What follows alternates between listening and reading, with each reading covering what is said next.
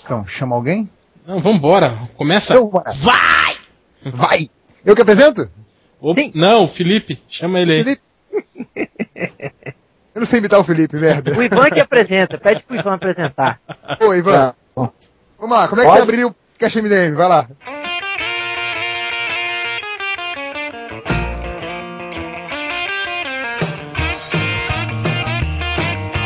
Que horas que é? Como que começa? Não sei não, cara. É, começou muito bem, começou Bom muito bem. dia, boa noite para todos que nos escutam agora nesse podcast.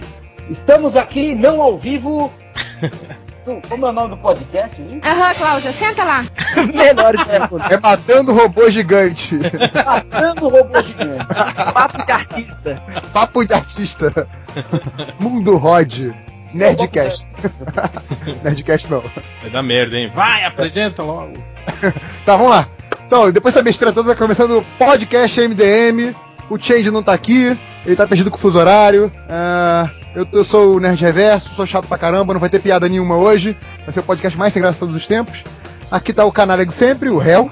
O réu, ele tá. Ele tá você reparar que ele tá fazendo o mesmo roteiro de ontem, né? Não, eu não gravou ontem, tô repetindo. Tô, É me- as mesmas piadas, inclusive. Eu anotei aqui que nem o, que nem o, o Bugman faz. Muito natural. É, Natural. igual. É. Dois aqui que acabaram de, além de fuso horário, estão sofrendo com jet lag, da, que acabaram de ir da Comic Con. tá, dando, Não, tá dando retorno. Tá. Aham, Cláudia, senta lá. O Rodney Bukemi Ouça, menino, é nóis.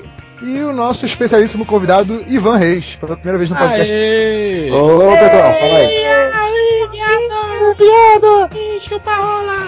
Viva! Ó, é, é eu podcast eu queria- MDM. Eu esqueci mais o nome. Só avisa o leitores que é verdade mesmo, viu? É o Ivan Reis mesmo. Não, Ivan Reis. não é, não é- pega- não é pegadinha malandro, não. É o- é o desenhista, não o cantor. Não é o filho do Sérgio Reis. Exatamente, era, era a piadinha que eu já ia fazer. A pergunta Você- que não quer calar. Ivan Reis, você é irmão do Rod Reis? Não, não sou, não sou. Não, Não é, não é filho do Sérgio Reis. Nem irmão, nem. Não, não temos nem vínculo consanguíneo. Participa da corrida de reis. Também não, né? Já, já Também assistiu não, os também. três reis, pelo menos? Não, não, também não. Então tá, Esse filme é ruim, cara. tá bom.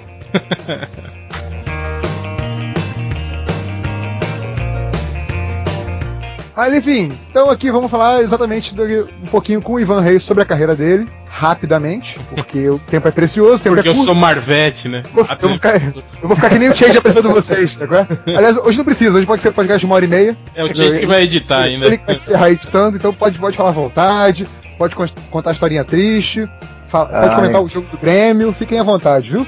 Também falar um pouquinho da Comic Con, né? Da Comic Con de Nova York, vocês vieram de lá. Tinha alguma coisa interessante lá? Não tinha? A gente vai saber eu não agora. vim de lá não, vim da barriga da minha mãe. Tá. Ok, Cláudia, senta lá. Ana Cláudia, né? Ana Cláudia. Senta Ana Cláudia. Aham, Cláudia, senta lá. Ivan, os Oi. leitores burros do MDM que não conhecem você, é, fala um pouquinho como é que começou a sua carreira até você chegar a ser o desenhista Bam Bam Bam, que tá ganhando rios de dinheiro lá na DC Comics. Obrigado, obrigado. Ah, bom, é, comecei fazendo histórias reais de Drácula há muito tempo atrás. Eu já estou no mercado já há 17 anos, tendo acho que uns 13 no mercado americano. E tra- aí passei pelo estúdio Maurício de Souza, já, já trabalhei em agências publicitárias, fez para anúncio de jornal. Você teve que desenhar É. um Mickey Mouse pelado? Barbaridade! Como assim? Não, pelado não, mas já fiz Mickey Mouse, já fiz a historinha do Oscarzinho.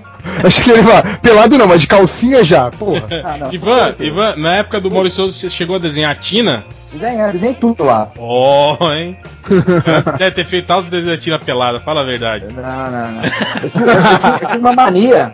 que Eu acho que a, que a- que a- a moça que limpava o estúdio devia ficar doida comigo. Todo dia antes de ir embora, eu fazia um desenho de super-herói que pegava na prancheta. Ah, Pegava a prancheta inteira, assim. Olha que sacanagem. E ela tinha que limpar. Ela tinha que limpar no dia seguinte. Coitada da mulher, velho. Todo dia eu treinava anatomia na prancheta. Ou era na prancheta ou era atrás das páginas. Da turma da Mônica. E você usava Tá sua, cheio de original meu lá, e hein? você usava a sua, sua impressão digital no cabelo do Cascão também? Não, não, isso é coisa do arte finalista. Cheio de gente fichada lá no cabelo do Cascão. né? É, é, um monte de gente que. Não, é um barato, cara. É um barato esse negócio da digital. Acho coisa de gênio. Então, aí Caminho. trabalhei de Souza e de lá que eu conheci o estúdio do, do. Foi a época que tava estourando o Beodato, o Roger, o Luke. Aí, então, hein? Aí tem aquela velha pergunta, Você, né? você já foi Mark Deodato por um dia também ou não? Não, não, nunca fui. oh, Ih, ó, o Bukemi tá duvidando. Você sabe de alguma coisa aí, Bukemi? Entrega aí, cara. Não, então eu tô, eu tô- estou um tanto quanto estupefato com tal notícia. E você já trabalhou com o David Campite? Já, na época era o David Campite, né? Ah, ele te deve quanto? quanto que ele te deve? Vai. Olha, eu, eu espero que não me deva nada, né? Cara, um, um verdade, dia o- a gente vai mandar o, réu pra casa do David Campite dar uma, dar uma voadeira nele. Voadeira? Mandar, mandar explodir ele lá em BH. Então, Ivan, mas daí, seu, seu primeiro trabalho internacional ali na, na- no, entre as duas grandes foi na Marvel, né, Ivan? Você- foi pra Não, é, não, na verdade, acho que o meu primeiro. Agora eu tô em dúvida. Porque na época que eu comecei a fazer Ghost na Dark Horse, eu fazia uma coisinha ou outra. Agora eu não, sei se eu comecei fazendo. Puxa aquela guria do, do capuz branco com arma. Isso, que o É, do não, é do filme. O filme da Moore, o Patrick Swayze. Ivan Reis tava, tava no filme. Ele era do Era dublê.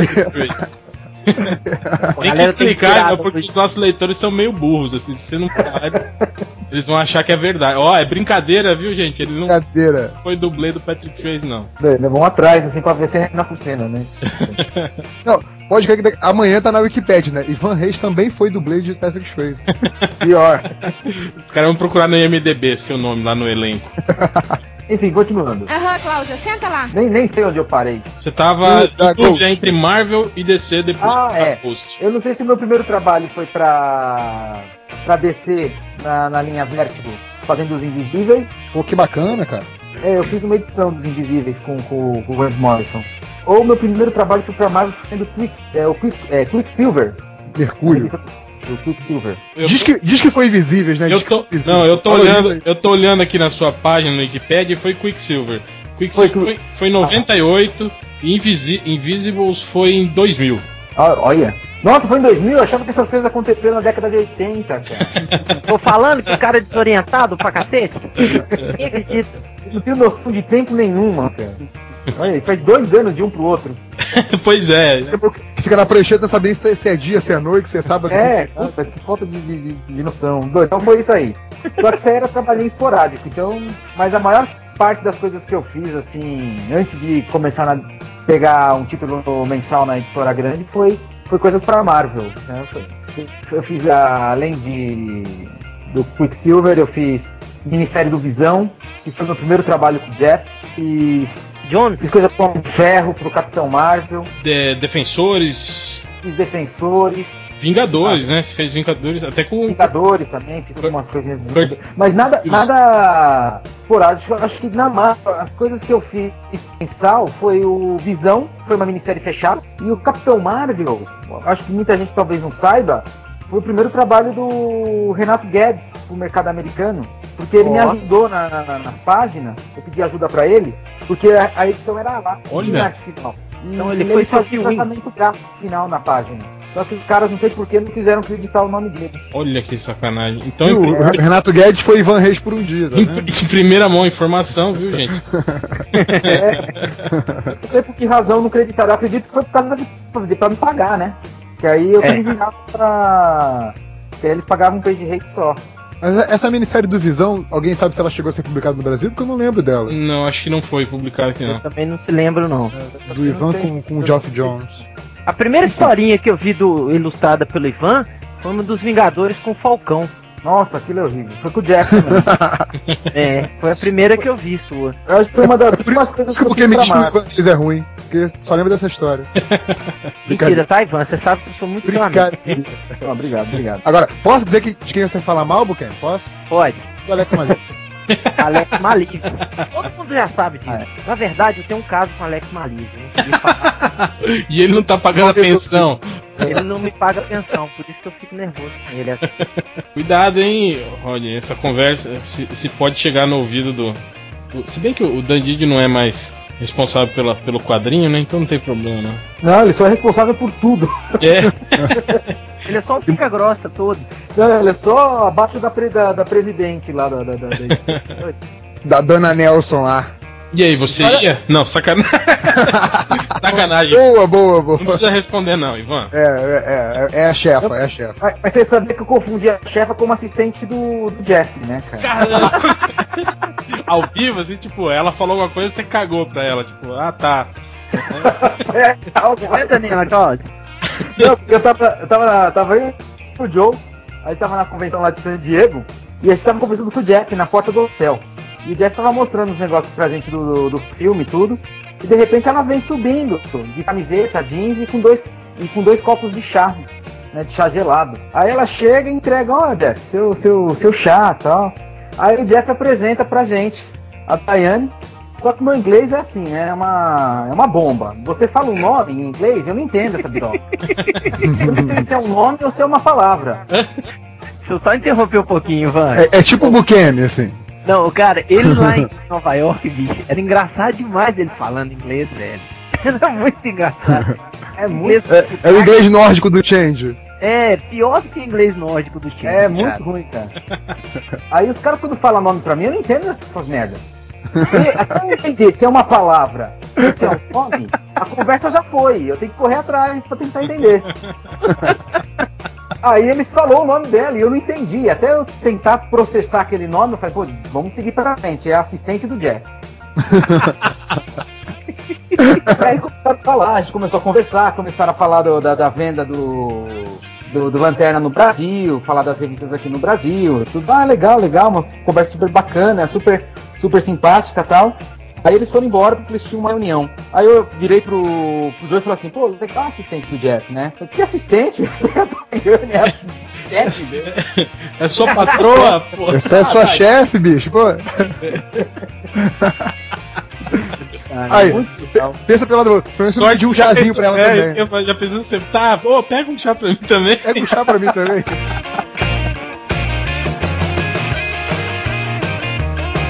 Mas então, Ivan, e aí, como é que foi que você caiu na DC? Então Depois na. escada, escorregou e caiu. Quem, quem chamou o Rodney Buchanan? Rodney Buchanan. É, ele tá, ele tá ensaiando que ele vai, ele vai estrear um, um show de stand-up comedy daqui. um- Junto com o Rogério Vilela. E a gente vai começar a agenciar ele igual o cara do Jacaré Banguela faz com o Rafinha Bassa, a gente vai fazer com o Rodney Buchanan. Vamos ganhar rios de dinheiro, igual o cara do Jacaré Banguela. Tudo bem, vocês estão pedindo pra passar correr, né? Você vai parar de desenhar, vai ser só fantasiada, Rodney. Mas fala aí, Ivan. Chegando na DC. Então, na época, eu tava trabalhando, fazendo Lady Death, e, e aí a, a Chaos tinha falido, na época a CrossGen tinha comprado os direitos da personagem, e aí Nossa, tinham me que foi chamado pra confusão, né, fazer o cara? relançamento do, do título. E deixa eu tentar lembrar direitinho. Isso foi em 79. Não, aí eu lembro que eles tinham me chamado para fazer o lançamento do título novo.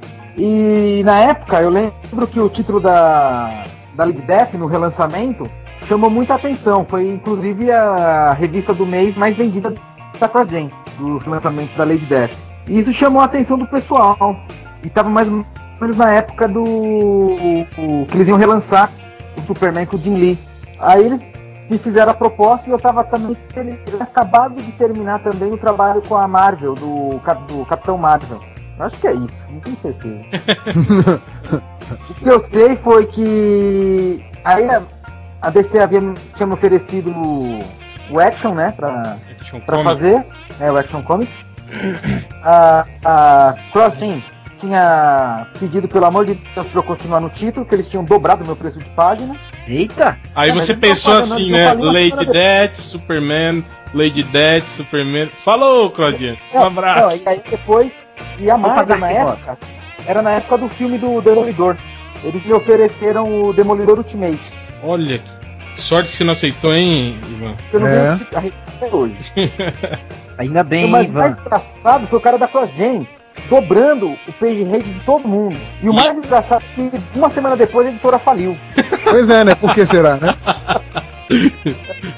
O cara queria manter o pessoal trabalhando de qualquer jeito, assim. Fez umas promessas. Vamos, absurdas. vamos jogar o salário mínimo em 10 mil reais, né? 600 reais de salário É. mínimo, 10% de aumento pros. É. não, não pode falar mal do César, senão o Nerd Reverso vai sair do, Aí eu não tinha dúvida, né, cara? Eu fui, fui, peguei o Action Plan, Superman, tudo, não dava pra, pra dizer não. E aí começou a minha historinha de amor.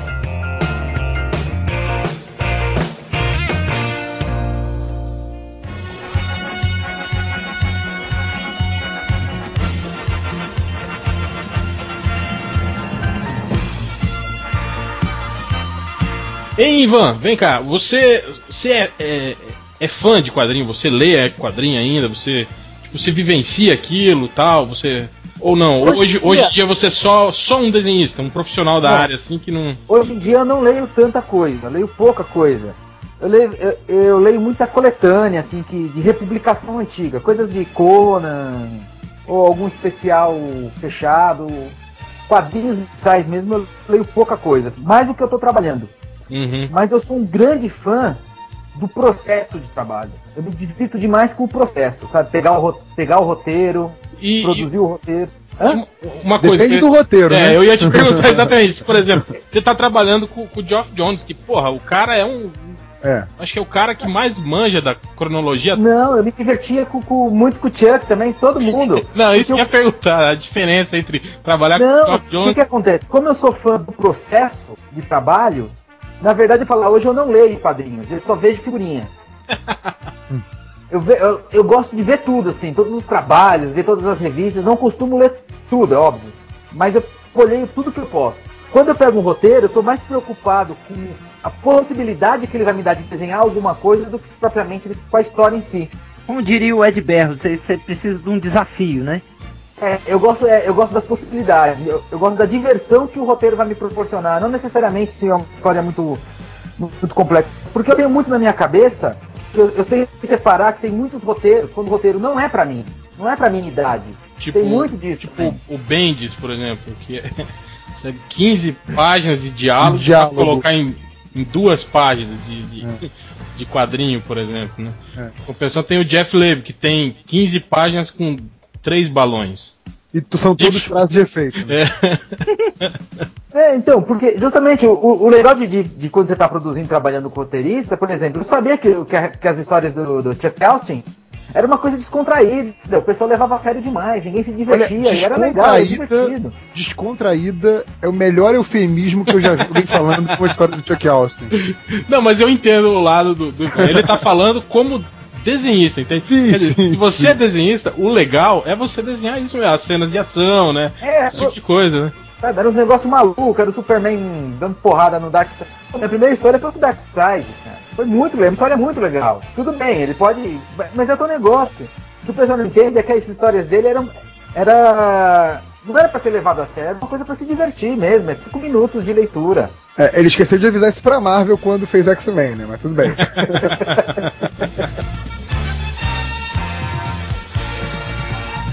Ivan, queria te perguntar uma coisa sobre suas influências, cara. Que assim, a gente, a gente é metido a reconhecer alguma coisa no teu traço, né? Hoje é um Aham. traço que é o traço do Ivan Reis, inclusive é imitado pelo, pelo resto da galera tal. Já tem um, um traço Eu próprio. não imito, não. Tá bom, Roger. Você não imita. Volta lá pro seu cantinho, volta. Obrigado, tá? obrigado. Mas assim, é, as influências que pra gente parecem mais evidentes, por exemplo, é o, é o Neil Adams, ah, alguma coisa de, talvez, sei lá, se eu estiver enganado, você fala de Alan Davis também. É, cita a, a sua construção como artista, o que que veio aí de pra chegar no o, o traço mais que engraçado é que você não é hoje? a primeira pessoa que me fala do Neil Adams. E eu nunca usei Neil Adams como referência. Cara, eu acho incrível. Sabe o que, que é? Eu acho que é pelo, pelos, pelos enquadramentos diferentes que você usa, assim, cara. Eu- As Por- perspectivas e tal. O Neil Adams tinha um Por pouco disso, cara. por incrível que pareça, cara, acho que eu nunca, eu nunca. Se tem alguém que não foi minha influência, foi o Neil Adams. Que coisa, cara. É, mas, mas eu tive, talvez, mas eu tive, meu, meu- minhas referências são uma salada, assim. A principal foi o John Buscema. Aê! O você é foda, é foda. É, Eu cresci com, com Conan. Nossa senhora! John Buscema, o, o, Zuniga, o Rodney Buquet me deu triplos carpados de, alegria aqui. Ô, velho, eu tô dando triplo mortal carpado, cravado aqui, velho. É, eu, eu diria assim que muito da minha construção de figura e composição é uma coisa mais Buscema, Uhum. Só que o acabamento que eu, que eu sigo é uma coisa mais. Até aí entra as minhas outras influências no meu acabamento. Que seria o Jorge Pérez, o Alan Davis, o Kevin Nolan. Kevin Nolan, muito bom. Ivan, uma coisa que eu queria te perguntar, cara, como é que você consegue, velho? É, é, primeiro, que, que eu acho que o, o- muito do, do seu sucesso aí, além, lógico, né, do seu desenho, do seu desenho que é, que é foda, é, é, é que você mantém prazo, cara. É, o prazo, né? Como é que você consegue, cara, manter prazo desenhando desse jeito, cara, com tanto, Pô, tanta riqueza com de acabamento, É, é. cara. Primeiramente, abrindo mão da vida social. É. Viu? Então fala com essa galera aí, ô Ivan. Eles não acreditam. Desenhista não tem vida social, cara. A gente só tem vida social quando vai pra uma Comic Con. Pra Vai falar de trabalho, né? É, vai pra um evento Não, de é, o mais estranho é, é, é que é- o mais difícil do pessoal em geral que não trabalha com isso entender é que quando a gente vai pra uma convenção ou falar de trabalho, não- ao mesmo tempo não dá pra separar o trabalho do prazer. É porque todo mundo fica pedindo pra você fazer desenho, né? Ô, desenho. Não, na verdade, assim, hoje, graças a Deus, eu tenho uma rotina mais equilibrada, assim, eu não sou tão. Não, não preciso mais abrir tanto mão, assim, do, da minha vida social. Eu, eu já adquiri uma certa velocidade de, de produção e tudo Hoje, mais. hoje tá o quê? Só na mensal do Lanterna? Não, hoje eu faço o Brothers Day. Ah, já saiu da mensal do Lanterna, tá pegando Bryce Day, né? Que é o É. quê? Quinzenal, né? É quinzenal. Aí são Só- quantas só páginas assim- por mês? É a mesma coisa uma revista mensal não? É, eu tenho feito uma média de 20 e poucas páginas por mês, assim. Só que num, num outro esquema, eu não, não tô fazendo lápis final. E quantas fazendo páginas você mais, pode, pode completar aí? Eu tô fazendo um lápis mais solto, mais, mais, mais lealtado, assim, não tão detalhado. E aí o Joe faz Ah. o finish, né? Que o pessoal chama. Uhum. E quantas páginas você- faz por dia? Em média, mais ou menos. Tô, tô fazendo hoje em dia umas duas nesse esquema. Duas Cara, páginas. dia? E Isso dá quant- quantas horas de trabalho, Ivan? Não, eu começo a trabalhar umas 10 horas e fecho umas 7. 10 da manhã às 7 da noite. É. Tá a repartição, né? Mas, mas porque eu tô olhando num esquema de lealtão. Aham. Uma página mais solta. Mas normalmente. Quan- Lá, lá no. Lá no. Um no Blake final. Tonight, como diz o, o Change, o ritmo, o ritmo tava pegando, né? O ritmo era Não. brabo. No, no Black as Night o ritmo pegou mesmo, porque eu acho que foi o trabalho mais difícil. Porque normalmente eu faço por mês com lápis final, aí o lápis finalizado, umas 17 páginas, é a minha média. Por mês? Só que no, no Black as Night eu tava fazendo de 22 a 24 páginas mês. Caralho. E se- sem deixar cair a qualidade, né? Importante. É, era, na verdade foi, foi a minha, minha meta, assim, sabe? Uhum. É isso que eu, que eu vejo muito no, no seu desenho, Ivan. Quer dizer, enquanto outros desenhos a gente vê que, tipo assim, o cara vai, vai saturando com o decorrer do trabalho e o desenho vai. O cara vai, tipo, tem aquele carro que vai ra- rateando o motor assim na subida, assim, né? Aí chega no final, o cara já tá, parece que tá de saco cheio e já tá desenhando de qualquer jeito.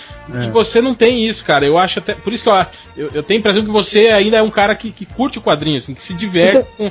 com- Exa é, eu Isso. te falei, exatamente é um processo. Porque à medida que a história vai terminando, vai chegando no clímax, a história vai ficando mais legal. E aí isso te, te anima a. a- Isso a- me anima, exatamente. Aham. Mas o, o importante, ô, galera, é, é pro, pros ouvintes é, saberem, você tem que se divertir. Você tem que É. se divertir com o que você tá fazendo. Não adianta você ter um puta desenho e tal e chega, e chega na hora de trabalhar falar, ah, não, não quero fazer isso, não tô gostando e não sei o que. Você tem É. que curtir o que você tá fazendo. Isso é muito Pra- comum. pra Tem você cara que não pega título porque não gosta do personagem. Eu nunca vi um negócio desse, cara. É, ué. Pegar o, você tem que curtir quadrinhos, ponto, né? É curtir o, produto, o, o processo. E, e- e olha que o Ivan tem autoridade pra falar disso porque ele tá desenhando o Aquaman. Sacanagem. não, mas assim, quando, quando o Geoff Jones fala assim, ó, desenhei ele assim, bem fodão, assim, você fica pensando, puta merda, né? Mas sabe o que é engraçado? Black as Night, praticamente a saga inteira foi com personagens de segundo escalão e personagens novos. Não trabalhei com nenhum Batman da vida, com nenhum Superman, com nenhuma Mulher Maravilha. Eu trabalhei com o Atom e a Mera. Olha só. Não é nenhum personagem de grande escalão. Sim, De vez em Mas- quando aparecia o Flash, que era legal tal. É, é. Mas aí, Ivan, entrega um spoiler aí do final da saga pra gente. É do não Brightest o Day. O, o dia, o dia mais brilhoso. É, o cara me mata.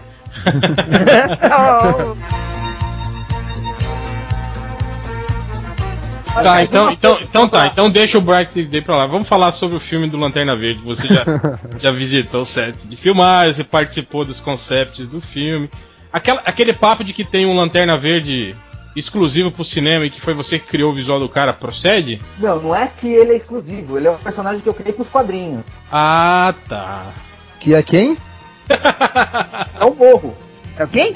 O Morro. Morro. Morro. É, é o coveiro. Irmão do Mogo. Não. É, tem o morro, tem a montanha, o maciço e o planalto. É isso tudo aí.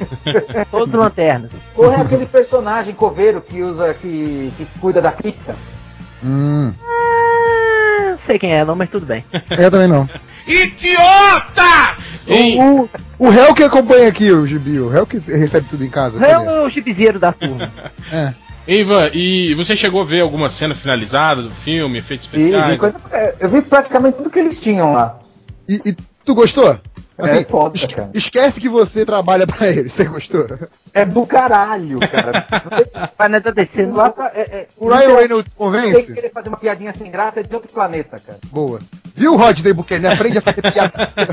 Hein, Ivan, mas e, e, por exemplo, aquela polêmica que se criou em torno da roupa, Ah, Cinematográfica do preocupe, A personagem. roupa tá foda.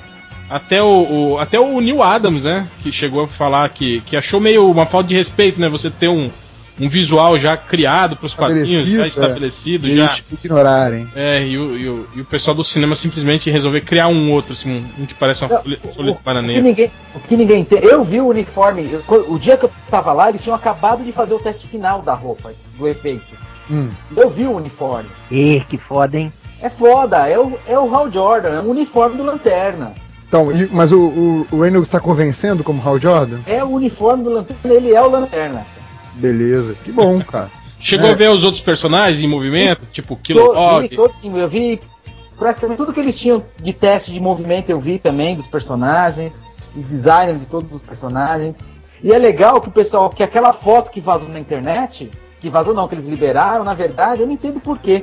Mas ela tá inacabada, né? É, é, chegou a sair depois uma versão dela com, com finalização, é, mas eu Não, também mesmo, não. a, não, mesmo a versão de finalização não é. Porque, por exemplo, o uniforme é o uniforme do Hal Jordan, ele é Ah, preto sim. e verde. Ele tem os, os desenhos, é, Tem, ele é, ele é o uniforme do Hal Jordan com textura. só a parte verde que fica na- na- com aquela textura de. Não, é, é- tudo é uma textura, né? Uhum. O uniforme é uma segunda pele. Tem um relevo. Só que é o, de- o uniforme dele. Não dá pra explicar sem entregar muito, mas é o uniforme. Não precisa se preocupar. Não precisa se preocupar, não. Sem que querer é- spoiler, mas já spoilando, né? E, o, e o Sinestro, como é que tá? Aquilo é foda demais, cara. o pior é que eu, eu, eu- O primeiro dia que eu tava lá, ele tava fazendo uma cena. O Mark Strong. Mark Strong como sinestro. Olha só. E aí você não achou que era assistente de ninguém, não, né? você não pediu um chá pra ele, não é? Ô, você aí, que a roupa mais bizarro, esquisita. O mais bizarro era, com aquele meu, com o meu inglês terrível, tentar entender o Mark Strong sem ter que ficar prestando atenção na maquiagem. Ah, ele tava com as próteses no rosto e tal. É, ele tava sinestro. Pô, que legal, cara. E aí, o bigo- bigodinho Dick Vigarista? Cara, é foda, não posso falar. Já- não, mas, mas que bom que tá empolgado, cara. Já dá mais esperança pra gente, assim. Sinestro é o meu desenho. Tem isso, né, cara? Que os leitores da NM acham que a gente quer que o filme sempre seja uma merda, que tudo se- dê errado, que seja uma porcaria. Mas, cara, a gente é fã, sabe? A gente torce Cara, muito pra que fique bom. É uma coisa que a, gente- a gente maluca. nunca vai fechar o olho se ficar ruim, entendeu? A, a- a Não, gente é pode- aquele, cara- aquele nerd chato que se ficar ruim a gente vai falar. Os Mas a caras gente sempre torce estragar pra esse ser bom, filme. cara. Ó, eu, eu vi assim, to- toda a trama, monto tudo direitinho. Os caras só estragam esse filme se fizerem uma péssima edição. Hum. Entendi. Que bom, E a cara. história pelo menos tá Mas- boa, né? Como? A história. Não, a história é do caralho, o visual é do caralho, a trama é do caralho, o. Meu, Então, assim, pe- perguntinha. é, Você acha que depois desse filme, filme fazendo sucesso, ah, existe a chance da gente ver algo parecido com a, a Guerra dos Anéis no cinema? olha, eu, eu perguntei justamente isso pro Jeff, ele não me fala nada a respeito disso. É, ele tá escrevendo, inclusive, né? O, o- o roteiro do 2 já, né? Mas eu te digo, como nerd, isso aqui não tem nenhuma, não é nenhum embasamento, Nenhum conhecimento oficial. nenhum conhecimento oficial. Todo mundo sabe que a história foi. do- da edição 1 foi baseada no. Foi, foi usado como referência o Secret Origins. Aham. Que eu fiz com, com- com o Jeff. Meu, seguindo aquilo, se, se- se isso já foi uma primeira base, e o Jeff é o produtor do, do, do filme, Uhum. ele é coprodutor, ele tá, ele tá com o dedo direto no, na, na, na- É, tipo, é, a possibilidade de sair merda é muito pequena, né, cara? De um cara. Não, no- não vai sair. Pelo menos do que eu vi, não vai sair. Sem falar também que o diretor não é um, um diretor merdão qualquer, né, cara? É o Martin Campbell, o cara aí que tem, né? Tem tarimba, já fez os filmes. Verdade. Os- fez os, os dois 007 aí que foram, né?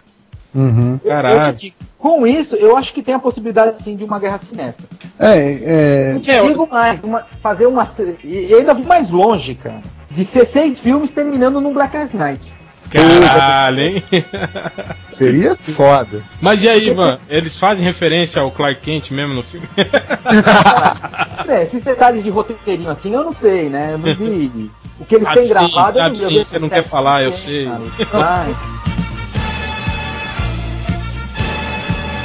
Uma coisa, inclusive, que era legal, assim, que realmente pode até ajudar a, a já vender essa ideia de fazer isso no, no cinema mesmo, é que sempre quando se falava do- dessa saga toda do- da guerra do- das várias tropas e tal, o Jeff Jones sempre gostou de comparar o universo do Lanterna Verde com Star Wars, né?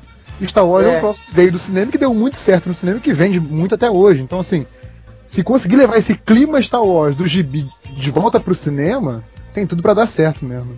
Olha, eu te digo uma coisa. Visualmente, eu nunca vi nada parecido no cinema. Ó. Ei! Que bom! Olha, eu- e a eu- Marvecaiada agora treme. Eu sou Marvete, eu sou Marvete e tô afim de ver. Porque Não, sem eu, brincadeira, assim, eu não tô falando como pessoa que trabalhou com, com, com quadrinhos, não, ou trabalha pra editora, como, como fã, eu nunca vi visual mais alienígena e mais psicodélico do que, Então, do que o Lanterna. Vai ter 100 comentários de mimimi de leitor. Ah, mas o Ivan Reis é da DC. Não, não, se- tirando isso, tem esse mimimi aí. Não, a gente sabe, mas vai, vai ter leitor falando isso, não tenha dúvida, enfim. Não, mas é. Eu, eu me senti como assim no País das Maravilhas lá.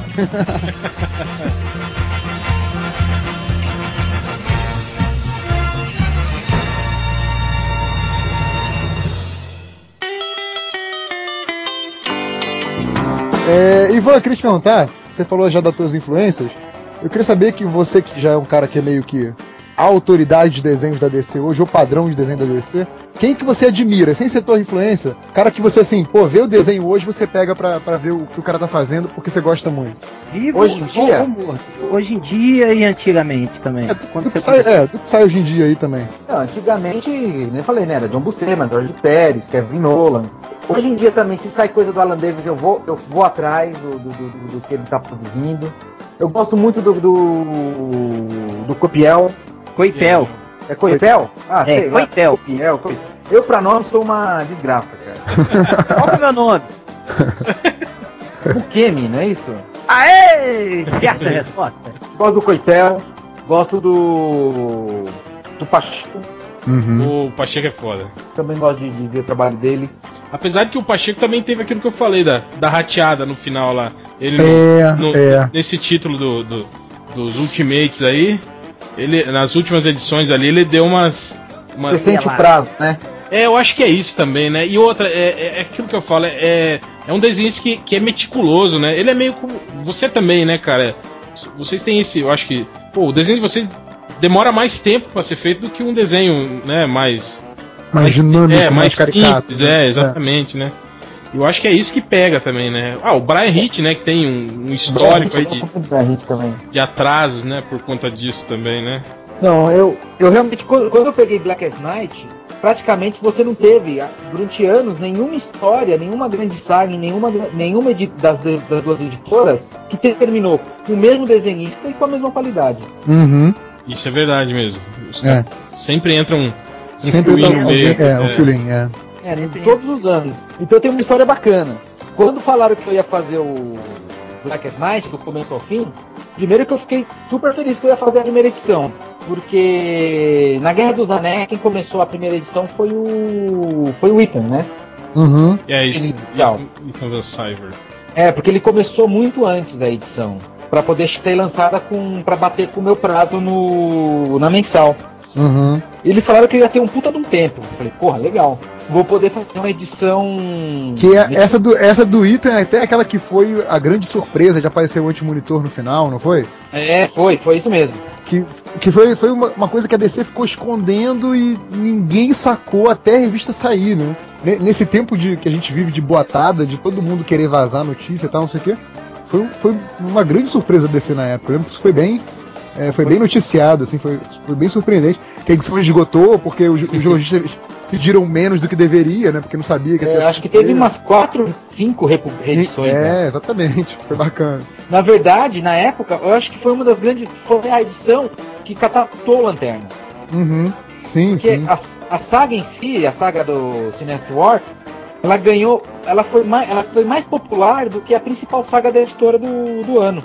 Verdade. Não, Não, verdade. teve propaganda. O que é pior, foi- ela foi de boca a boca. Não, e o legal em, em, de ficar o eixo, né? em Ivan, que, Ah. que, que ela mudou a política, inclusive, Exato. né, da, da DC. Que a DC até então tava. tava ia fazer arcos, digamos assim, fechados em personagens, né? Tipo, o Batman ia ter um grande arco, né? O Superman, o Lanterna Verde. E tipo assim, as vendas e a repercussão do que tava acontecendo com o Lanterna Verde foi tão, tão bom, né? E tão grande que eles resolveram englobar essa, essa saga, né, do, do Lanterna no, no resto do universo todo, né? Do universo É, porque na verdade Black as Night era pra ser uma. Era pra ser que nem Sinestro.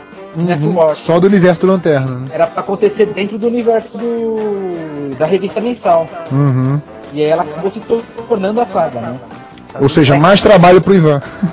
Não, então, aí só voltar então aquela historinha. Aí, quando eles falaram, ah, você vai falar a saga inteira, eu pensei, porra, legal, né? Eu já tinha na, na, na cabeça que da responsabilidade da coisa. Eu falei, ah, vamos que vamos. Aí, eu aí a história era pra ter começado assim, uns 5, 6 meses antes. Só que o roteiro não vinha. Quando o roteiro veio, já tava com pouco prazo. Eu tinha pouco, pouco tempo para produzir. Aí eu cheguei a pedir uma ajuda. Falei, ó, pra, pra tal edição, eu acho que eu vou precisar de um, Um fundista. é, uma ajuda aí. Antes mesmo de começar a saga. Porque eu sabia que O prazo pau ia pegar, né? É, eu já sabia. Que eu- pelo prazo que o roteiro ia chegar na minha mão. Aí os caras falaram, não, a gente quer que você faça. Pô, que legal, né? Parceirona a editora, Aí vai. você falou, Não, não, pronto. É, eles queriam, ver, eles, eles queriam ver como ia rolar, né? a- Era- Era quem? Ed Berganza, parceirão? era, era o Berganza. Aí não, mas escuta só. Berganza que falou pro, pro Malandrox no, no FIC que não ia existir Lanterna Branco, né? Mesmo Berganza, é. Beleza, aí chegou a primeira edição. Eu lembro que eu demorei o quê? Acho que uns dois meses e meio pra fazer a primeira edição. Quase três meses. Que era a edição dupla, né? Uhum. E eu quis dar uma caprichada e tal. Só que o que acontece? Como eu já sabia que a revista teria oito edições, vamos pôr aí dez, porque as duas, a primeira e a última seriam duplas, Uhum. eu já meio que estipulei um limite de qualidade no meu desenho. Entendeu? Eu já meio que falei, ó, não passo disso. Uhum. Se ficar uma das- preciosismo demais, não vai cumprir o prazo. Exatamente. Se ficasse preciosismo demais, ela ia ficar muito distoante da última edição. Então eu meio que estipulei um estilo e uma linha de trabalho. Daqui eu não passo. Salvo assim, salvo uma- as páginas duplas, essas Uhum. coisas assim. Mas é porque você queria fazer uma coisa homogênea, né? Que Exatamente. Eu tive com a mesma cara preocupação logo, logo no, no- no- de cara eu tive essa preocupação de fazer a coisa mais linear, porque eu sabia que todo mundo que começava uma grande saga terminava com a qualidade caindo. Página dupla essa, inclusive, que está sendo vendida por 20, por 2 mil dólares, né? Tá lá ainda. Por isso que não vende. a, a- a dupla é quatro, não é isso? Por isso que tá lá, não vende. Tá cheio da grana, Rei. Não, imagina, se eu pode trabalhar hoje, mês que vem, eu tô, tô, tô, tô ferrado. Ei, Ivan, uma coisa que eu ia perguntar pra, pra você, como é que foi isso, cara? Dessa. Putz, chegou uma hora que você virou assim o Big Astro, né? Da, da parada, assim, né? Não, mas deixa eu terminar, deixa eu terminar a história. Termina a história, Ah, termina a história, termina a história. Deixa eu terminar a história, pera lá. Então eu já decidi falar, vou, vou manter uma linha de trabalho, uma qualidade X, né? Só vou realmente me esforçar nas páginas duplas, nos splashes, que são os momentos mais, mais marcantes da história. Beleza. Comecei a produzir. Aí o prazo começou a apertar. E eu me empolguei com a história. Eu falei, quer, quer saber? Eu Vou, eu, eu- eu assumi o compromisso assim, vou tentar manter a mesma qualidade do começo ao fim da saga. Então o que acontecia? Mesmo já no começo da edição, quando tinha páginas que eu podia correr mais do que o normal, eu já corria. Eu já não produzia ela num, num- tão, tão meticulosamente. Aí Aí, você levava quantas horas por dia, mais ou menos? Numa Ah. página. Numa página só. no, no Black as Night, É. eu nem lembro, cara. Eu sei que, que ela foi puxada, cara. Eu Eu acho que era pelo menos umas 9, 10 horas de produção diária. É, eu tô aqui com o- uma splash sua, aquela do que o Flash vê o Batman e um monte de heróis mortos. Tá, tá sendo vendido por 4 mil dólares. Por isso que tá lá. Por isso que não vende. então, deixa eu terminar a história. Ah, Aí beleza. Quando o prazo começou a apertar, de repente os caras começaram a mudar a revista de 22. Assim, a revista começava com 22 páginas, no meio da edição pulava para 23, terminava um mês com 26 páginas. De repente a edição não tinha mais 22 páginas, elas começaram a crescer. E aí eu falei, pô, tem que manter o pique. Então o que acontecia? Antes mesmo da edição de eu atrasar, quando tinha página que eu já podia correr, eu já corria. Então aí todas as edições elas ficavam mais meio que lineares. Então eu não deixei para correr na última edição. Eu já ia dando pequenas corridas assim durante as edições. E aí quando cogitaram, fazer, aí eu me entrei no ritmo. E aí quando cogitaram falar se eu ia querer uma ajuda, aí eu já tava com raiva e falei, também não quero. Quero mais. Sim, piquinho. Quero mais também. Quando cogitaram lá pra edição, pra edição, pra quinta edição, né? Ah, você não quer, eu acho que vai atrasar, eu falei, também não quero, vou dar conta dessa piroca. Não ajuda não. Quero. É questão de honra. Agora é questão de honra, é. Ah, é, tem, tem o Joey Prado e o, e o, e o Claire, né? o Oclair. Que eu tava começando a falar, não, eu vou, eu vou produzir. Aí eu comecei a correr, comecei a apertar meu ritmo, o Oclair não, não conseguiu me acompanhar. Por isso que precisou chamar outro. Outro Outro articulista a partir da edição 4, se eu não me O engano. João Batista. Vulgo Joe Prado. Foi assim que aconteceu. Aí quando o cara que fala, também não quero, eu vou terminar essa saga do começo ao fim. Aí eu meio que pus na cabeça, né? Pô, eu vou terminar porque sabia que já fazia anos que ninguém terminava uma saga do começo ao fim. E eu meio que pus como meu, meu objetivo, assim, sabe? Então foi mais. Não sei o que aconteceu. E fez bem Bom. pra caralho, ficou foda. Hã? Fez bem pra caralho porque ficou foda. Pô, valeu, valeu. Não, Eu tenho encadernado assinado por ele. não, e é legal, porque o encadernado fica homogêneo também, né? Isso, isso. É. Aí você lê numa sentada só. Não, e o que é pior, você ver o tamanho da loucura que começou a ser a edição, eu, eu lendo o roteiro, eu sabia que ia chegar uma hora que ia ter uma página dupla com, tudo, com todas as corporações, todos, uh, Uhum. com toda a Copa, todas Uhum. as cores. Na verdade, a página quádrupla foi ideia minha. Eu comecei a complicar, falei, eu cheguei pro Jeff e falei assim, Jeff, é o seguinte, eu tô ligado que vai ter uma, uma- um splash em algum momento da saga, na última, Acho que foi até. Foi, foi esse link que eu passei pra vocês aí, não foi? Que é o desenho com, com o Goy Gardner na. Guy Gardner no centro. É, então, teve, É, acho era, que do, imaginava que do, do Clair, né? Eu já imaginava que ia ter algo desse tipo. Eu falei, Jeff, por que não fazer uma página dessa numa página tripla? A ideia era fazer uma página tripla com todas, com toda, com todas as tropas. Uhum. Aí eu joguei essa ideia pros caras. Eu falei, não, eu quero fazer, porque eu nunca fiz uma página tripla. Só que aí o Jeff no roteiro, ele achou que funcionaria melhor no momento da que os personagens iam ser revividos, né? E aí ela se tornou uma página quádrupla. É tipo, já que você quer fazer uma tripla, filho da mãe, faz quatro logo, né? Que Não, legal que cara- não, o mais engraçado foi assim. Quando falaram que iam fazer uma quádrupla com todos os heróis revivendo, eu falei, puta, eu tô fudido. É. o, o que já reviveu de gente, né? É, a minha sorte foi que os heróis eram só 12, né, cara? Eu fiquei mais tranquilo. Mas quando falaram que ia ser uma quádrupla com os heróis revividos, não falaram que iam ser só 12. Mas, tipo, Não, eu- como, como o fã que leu a história antes de todo mundo, aqueles 12 fizeram algum sentido pra você? Você falou, caraca, o, jo o Geoff tá maluco, tem uns personagens nada a ver um com o outro aqui, que É merda. Ele pirou. Não, é, agora ele tá explicando, né? Mas, tipo, quando apareceu essa galera no Black Knight, tipo assim, que tem vilão, tem herói, tem novo, tem velho, tem clássico, tem novo, né? Tem É, tá uma bagunça, assim, fica. Não, é, eu já sabia mais ou menos que tinha sentido, né, cara? Já, eu já tinha mais ou menos uma a linha de do que ia acontecer. Que eles iam, eu já sabia que eles iam ser trabalhados no A saga seguinte. na saga seguinte. Eu já tinha essa. Aliás, tem, tem isso, né? Esse negócio de usar o nome do, do juramento do, do Lanterna, né? As frases do juramento pra, pra nomear a saga. Aí tá falando, né? Nesse ritmo que tem, dá pra fazer mais seis sagas ainda, né? Não, é. Não, mas Cada frase vai ser uma saga vez. É, a trama é muito bacana. assim. A, a saga, ela tem um porquê, vai ter um porquê. Não, e assim, eu li só as primeiras edições, né? A 0, a 1, acho que a 2 também. É, A impressão que eu tive é que o início dela consegue ser até mais dark do que a, a Blackest, né? Ela, ela, ela começa muito pesada, né? Eu não sei se depois alivia ou o quê, mas aquela. As tramazinhas do Aquaman, do, do desafiador, começam bem pesadas, assim, começam bem. É, bem. né, pro, pro Brightest, né? Que você tá esperando uma coisa mais leve, né? Mas é, continua no mesmo climão do, do, do Blackest, né?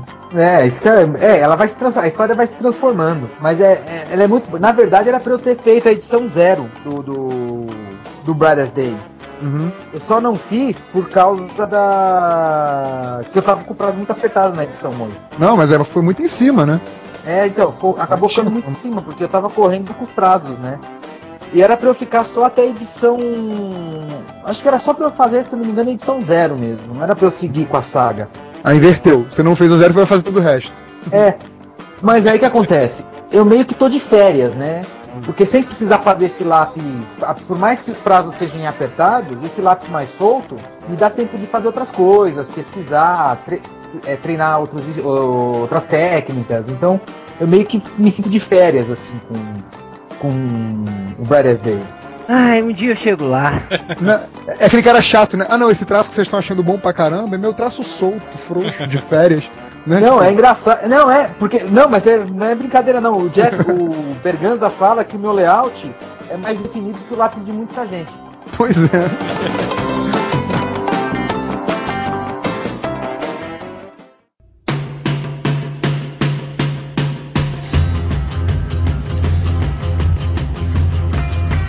Ivan, uma, uma última pergunta, assim, essa coisa que a gente tá falando da, da qualidade do teu traço, tal, de você pegar trabalhos importantes, você já virou meio que o, o desenhista padrão da DC, né? Tipo, como o, o Geoff Jones é o roteirista da casa, você é o desenhista da casa, inclusive é, sendo influência pros outros, os outros se inspiram, né?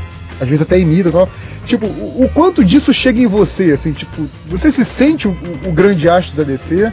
É, você é, é, sente a abordagem das pessoas diferente com você do que com outros de- desenhistas? Como é que é isso pra você? Não, é, na verdade é que nem falo. é- É estranho, pra mim, ainda, pra mim ainda é um pouco estranho, porque 90% do- ou mais do meu trabalho eu tô sozinho em casa. Uhum. Eu não, eu não tenho contato com reação de público nem nada. Vejo no máximo um review positivo, né? Ou um review ou outro positivo. Mas a maior parte do tempo eu ainda sou fã, eu ainda sou nerd trabalhando. Eu acho que talvez por isso que, que, que o Jeff gosta tanto de trabalhar de, comigo nesse sentido, porque ele também é um pu- pula de um nerd. Ele se diverte com o que ele quer. Cara, ele é dono de gibiteria, né, cara? Não, pra ter uma ideia, é, é muito engraçado. Então ele quando, ele, quando a gente tá conversando, ele tá fazendo os spoilers, ele não se contém. Ele conta segredo, coisa que ele não pode contar. E aí, o bom é que você aí já vai matutando em como vai transformar isso em, em desenho, Em né? pista, né, no desenho. Então a gente se diverte, ele, ele, ele tá preocupado, ele tem a mesma preocupação que eu, que é tentar passar o sentimento que a gente tinha quando era criança do quadrinho pro leitor. Porque eu lembro que quando eu pegava as revistinhas do Conan, eu ia cagar, faz um cocô bem amarelinho.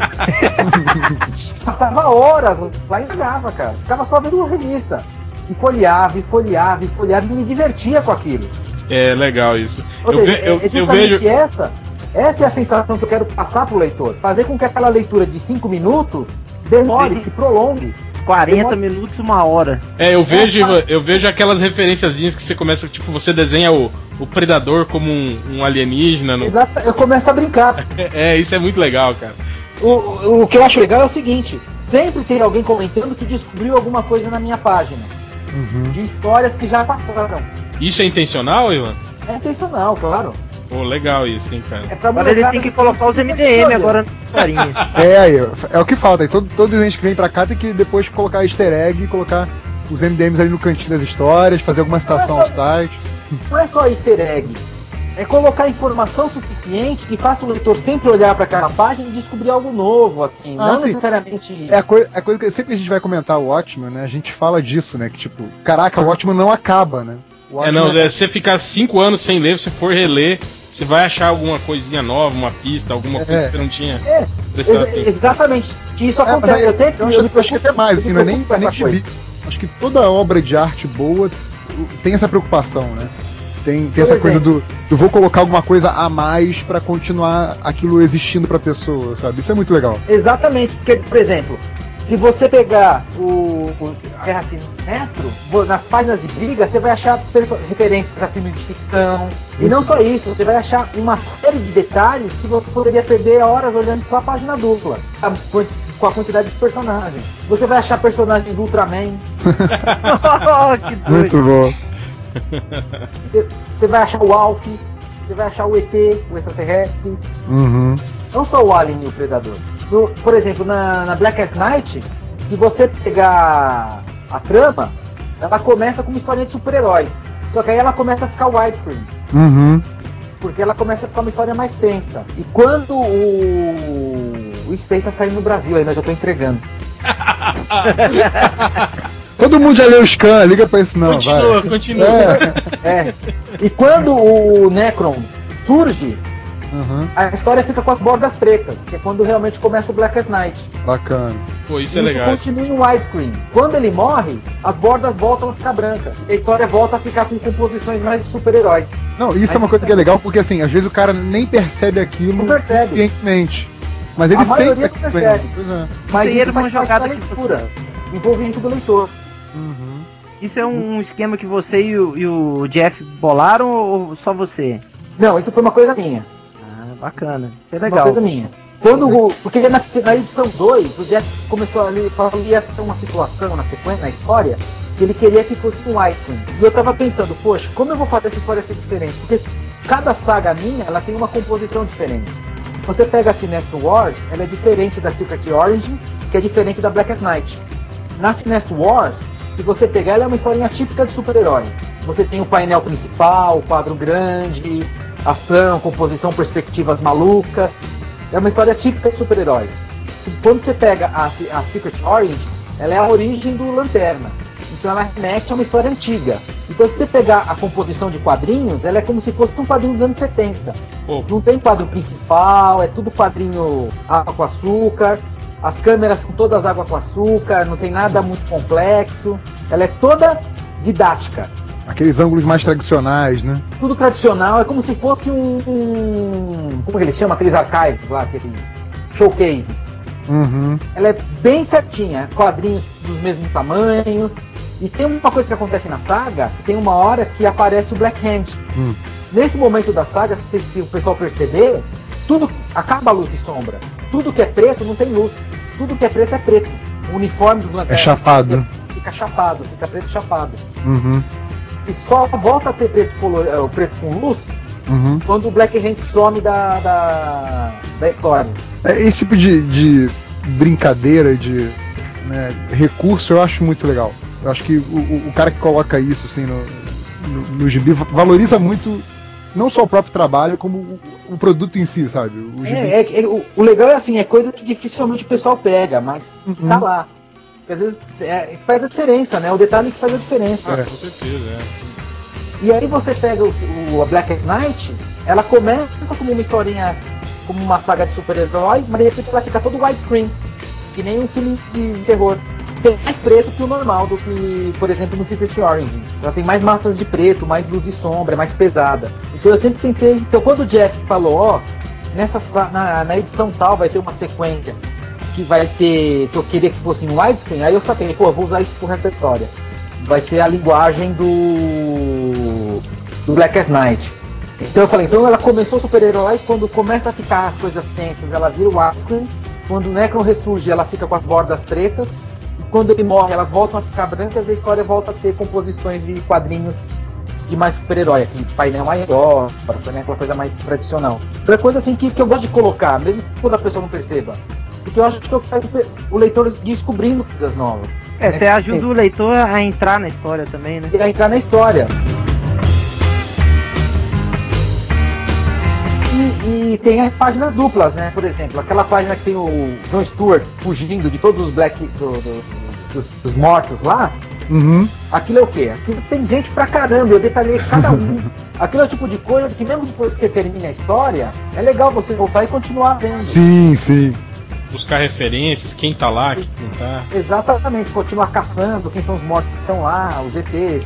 Então eu faço justamente com essa intuito, o pessoal sempre voltar para poder continuar olhando a revista, não só na primeira leitura. É que é uma coisa que eu reclamo, eu reclamo muito de alguns gibis que tem alguns gibis que assim.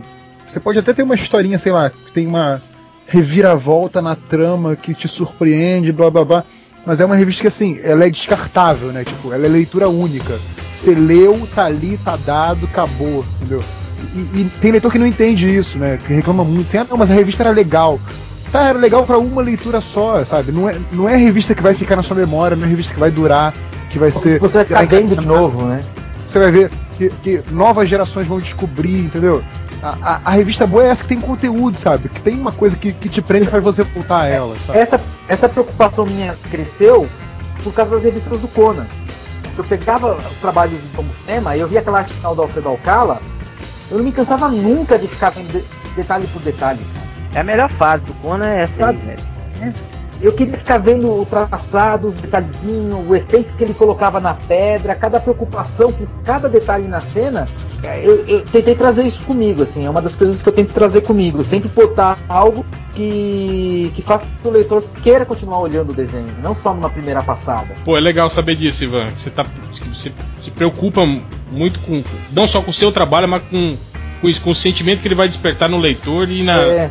na tentativa de fazer esse leitor cada vez gostar mais, se interessar mais pelo, pelo trabalho. Porra, é, outra, uma, uma, outra preocupação assim também que eu costumo ter é nunca fazer o roteiro se adaptar ao meu desenho. É eu que tenho que me adaptar ao roteiro. Ou, ou mudando alguma, linha, alguma linguagem, ou mudando alguma forma de trabalhar, mas sempre tentando funcionar com o roteiro. É o próprio, o próprio Blackest Night, né? Que é, o, o Jones falava em entrevista que é uma tentativa de fazer um filme de terror dentro de uma história de super-herói, né? É, é, tem, todo, tem toda acho... essa ambientação lá. Né? Não, o que eu acho legal, por exemplo, com o Jeff, é o seguinte. Por exemplo, você pega, como eu te falei lá, das diferenças entre as sagas, ele entende isso também. Ele percebe, ele é uma, ele, ele é uma das pessoas que saca essas coisas. Uhum. É, a diferença que tem um Sinestro Wars, um Secret Origins e um Blackest Night. E ele sacando isso, ele percebe que o quê? Que eu me adapto ao roteiro dele, ou a qualquer outro roteirista. Eu tenho que me adaptar, eu tenho que entender o que está acontecendo na história. E de contrapartida, o mais, o mais legal é que ele tenta fazer o mesmo. Ele tenta escrever ele também gosta desenho. de quadrinho, né, Ivan? Ele, ele é leitor de quadrinho também. Isso é muito legal. Ao mesmo tempo que eu tento me adaptar ao roteiro dele, ele tenta adaptar o roteiro dele ao meu desenho. Sempre é explorando coisas que ele sabe que vai ficar boa. Então ele também tem essa, essa, essa, essa mutação, assim, que eu acho muito legal. Que faz, que faz diferença. Ele não é um roteirista, eu sou o Jeff Jones e escrevo assim. Uhum. Ele, se ele tenta se adaptar ao, ao desenhista também. Né? E eu acho isso muito legal. É, viram, criança? Não é à toa que o cara é, é considerado bom. O cara é bom mesmo, viu? então, mas aí, cara, é, dando uma de change, sem querer apressar vocês, mas já apressando, a gente tem que encerrar, que já tá estouradaço no nosso tempo. É, então, vamos lá. Considerações. É, deixa o change se ferrar lá na edição.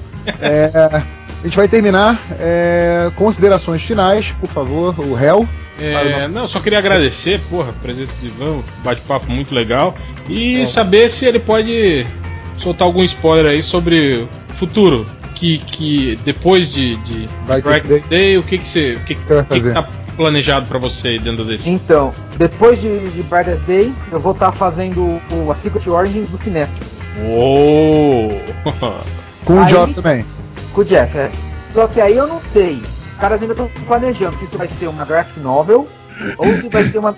Uma minissérie ou uma minissérie, aquela minissérie de luxo, eu não sei como que eles chamam, de lombada quadrada. Não, é minissérie deluxe, negócio assim que eles chamam. Uhum.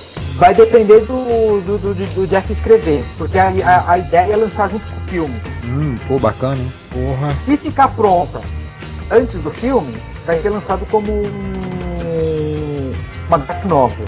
Se não, vai ser lançado como minissérie de deluxe, né? Uhum.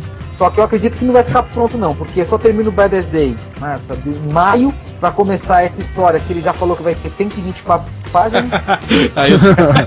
e o filme é que? Julho, agosto? É em julho, em julho. Então, eu duvido que vai sair uma gráfica nova. Eu, é. Então, bem provável que seja uma em forma de minissérie. Mas vai ser uma, uma minissérie do Sinestro, do Secret Origins.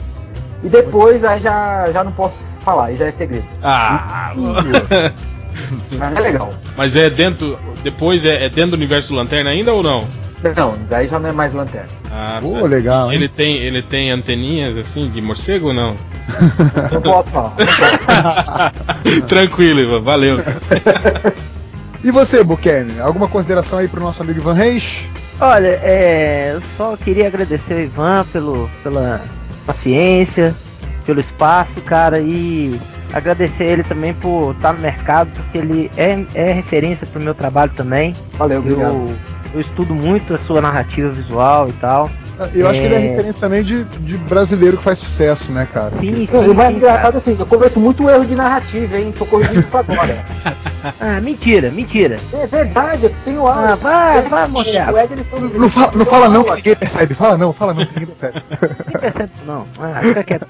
Mas, é. E que ele continue sempre metendo bronca, igual ele faz Valeu. até hoje. E que é, possamos comer mais Deus quiser. Aliás, Então, Ivan, é, também quero agradecer e também já aproveitar para convidar, já que a gente ia falar um pouquinho de, da Nova York Comic Con e não falamos. Então você e o Roger já estão convidados para uma data mais breve possível. A gente reunir aí de novo para falar de Comic Con. Ó, eu já vou falando que da Nova York Comic Con eu não vi nada. Fiquei sentado na mesa os próximos três dias. dois. eu também. Ma- Matei suas histórias com o Roger no hotel que eu sei. Ah, isso é legal. Então, vamos falar fazer um bastidores de Comic Con. detenistas que ficaram nesse hotel, cara. É. Só isso pro próximo podcast, pra galera ficar com água na boca aí. E você, Ivan, um recado final aí pra galera? Ah, o jabá, site pra divulgar, o que quiser. Ô, galera, um beijo pra minha mãe, pro meu pai, pra minha esposa. E agradecer a galera aí, valeu de novo pelo, pelo convite aí, foi muito bacana. E é isso aí. E compre, compre seus originais, né? Compre os originais que eles estão lá mofando. Só, só 2 mil dólares, galera, tá? Preço de banana. lá, vamos lá. Valeu, gente, é isso aí. Vamos encerrar o podcast. Um, dois, três e foi!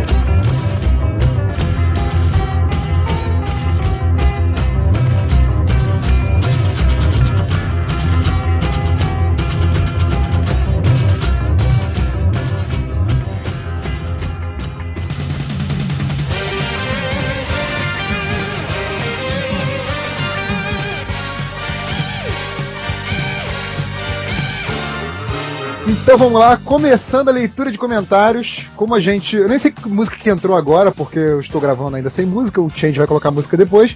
Mas conhecendo o Change, eu imagino que vai ser a abertura de Patrine. Lembra de Patrine, o réu? é bem a cara do Change colocar É, Patrine. ele gosta de Gilmore Ele gosta. Girls, gosta de... Isso, isso. É, então É, deve ser Patrine. Numa distribuição de cara filmes. Patrini.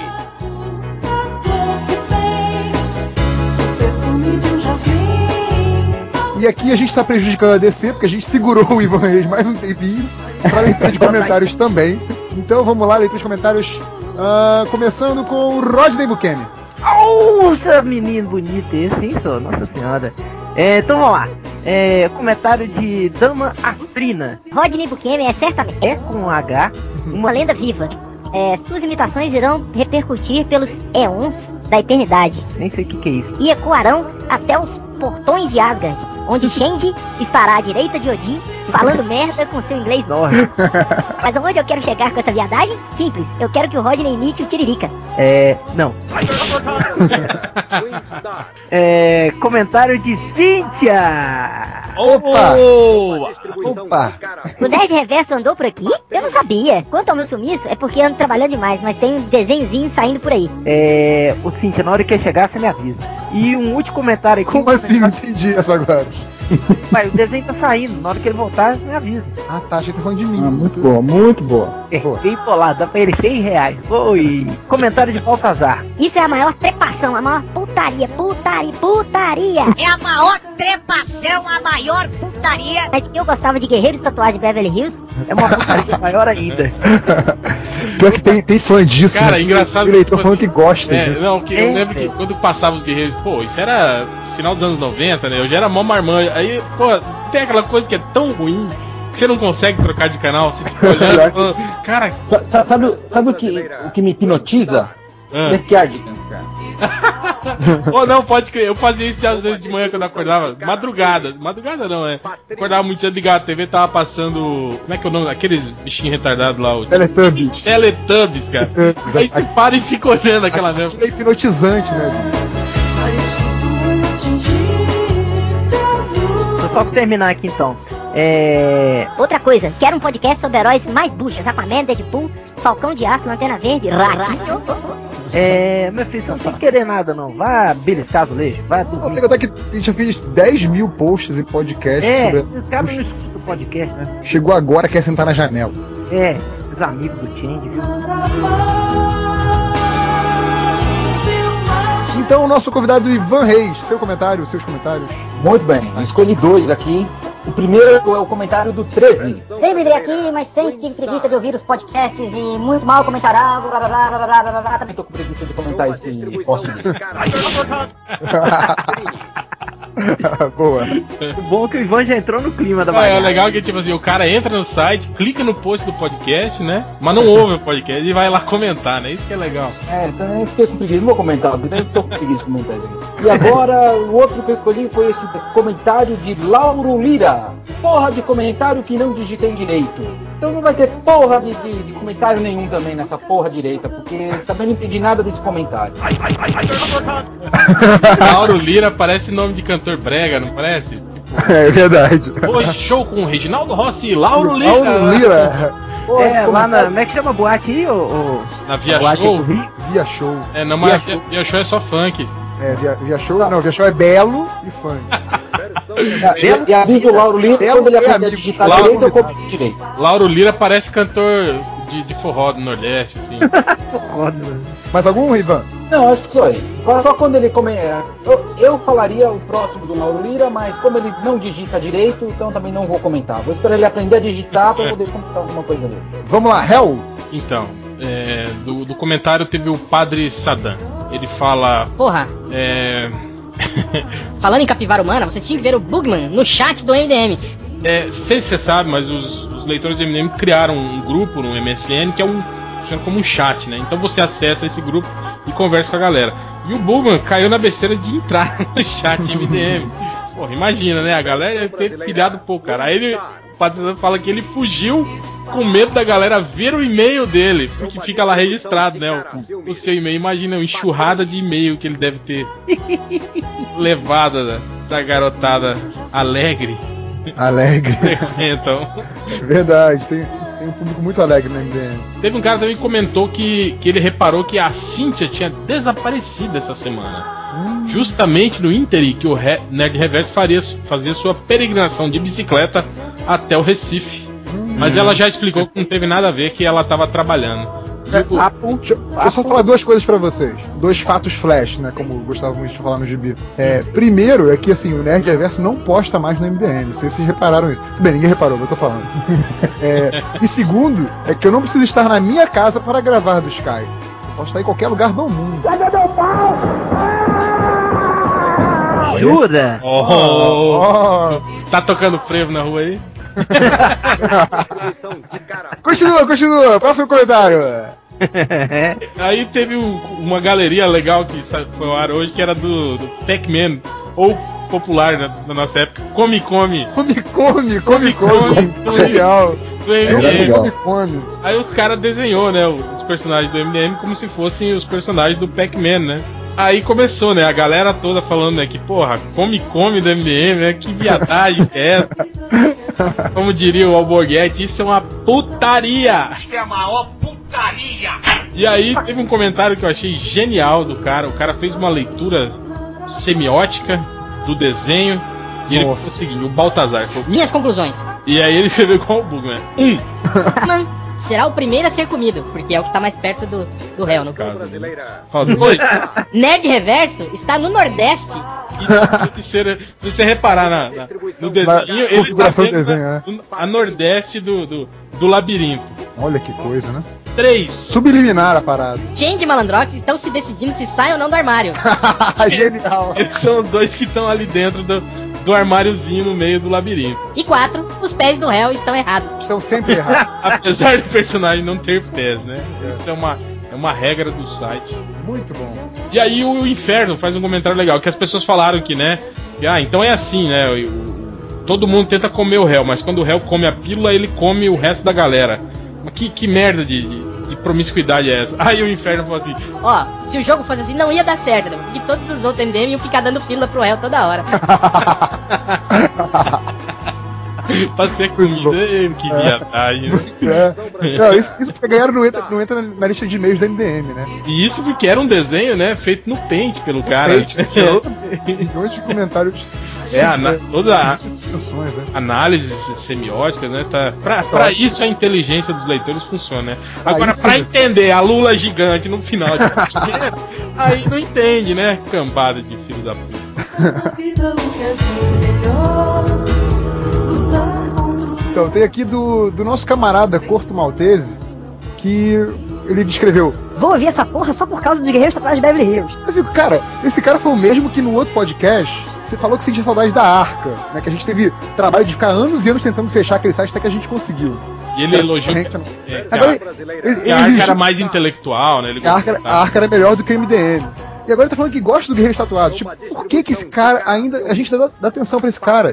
Deixa ele, deixa ele participar de podcast, deixa escrever post do leitor. Na boa, cara. Vai, vai embora, vai. É o Algures? Não, é o Corto Maltese. Ah, o Corto. O Corto não é o cara que defende o- os, os Cavaleiros do Zodíaco também? É, ele adora Cavaleiro do Zodíaco.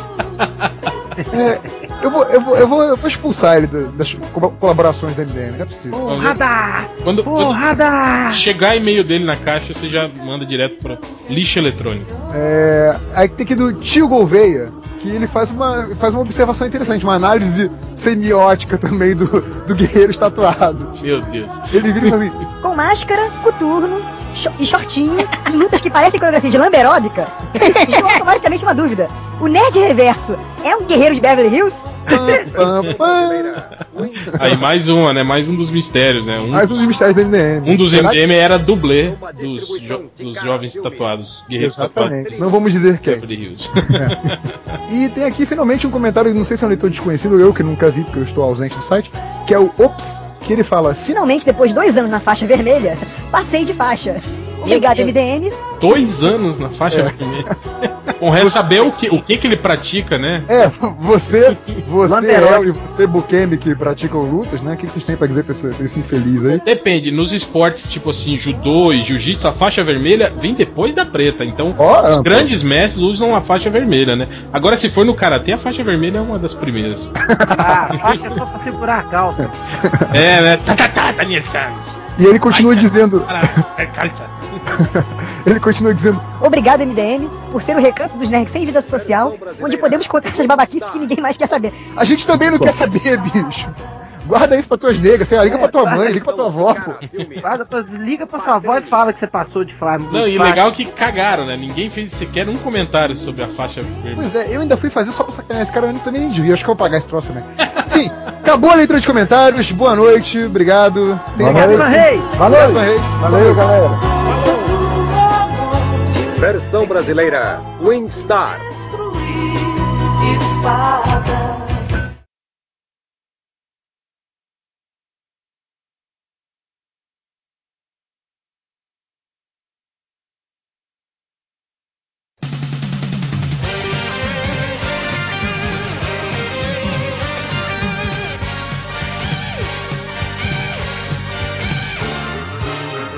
Caralho, cheguei, cheguei, cheguei. Vamos começar a gravação do podcast com o Ivan Reis. Caraca, o Ivan Reis, cara, nem acredito.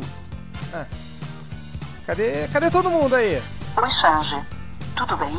Judite? O que você tá fazendo aqui, Judite? Cadê todo mundo? Cadê o Ivan Reis? Sanji, você demorou muito e o pessoal já gravou o podcast. Caraca, eu não acredito que eu perdi o podcast mais importante da história do MDM, cara. O podcast com o Ivan Reis. Eu participei de todos, menos esse. Eu participei do podcast dos 14 anos do Marvel DC. E eu perdi esse podcast, cara. Eu não acredito.